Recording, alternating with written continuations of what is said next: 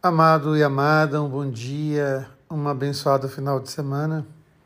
Terminamos de ler a carta aos Hebreus, esse texto que vai nos mostrando toda a ação de Jesus, todo o seu sacrifício, toda a sua entrega.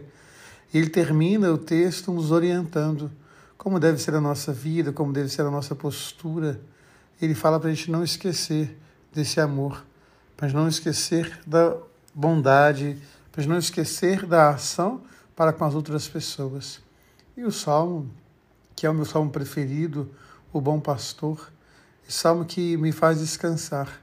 Nas noites escuras eu começo a rezar esse salmo, me colocar na presença do Senhor e saber que Ele me guia no reto caminho. Glorioso seja o nome dEle, glorificado seja o nome dEle. Ele me alimenta, Ele me sustenta, Ele me dá descanso. O evangelho de hoje ele é tão bonito porque Jesus envia os seus discípulos para a missão. Eles vão para a missão, depois eles voltam. Quando eles voltam, eles falam da alegria que encontraram na missão. Mas Jesus sabe também dos desafios. A nossa vida não é feita só de alegrias. A nossa vida é feita também de contratempos, de dificuldades. E a generosidade de Jesus com esses homens.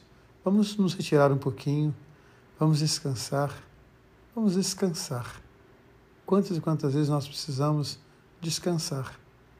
Temos uma vida muito ativa, queremos o tempo todo estar fazendo alguma coisa, precisamos aprender um pouco da inutilidade, não fazer nada.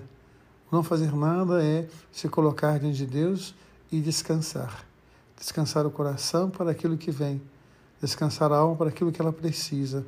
Que a gente possa hoje olhar esse Evangelho com generosidade olhar o salmo com generosidade, nos deixar tomar pela mão de Jesus, o bom pastor, e estar com Ele num lugar reservado, no lugar da intimidade, no lugar do descanso, no lugar onde o amor possa fluir de nós para Ele e dele para nós.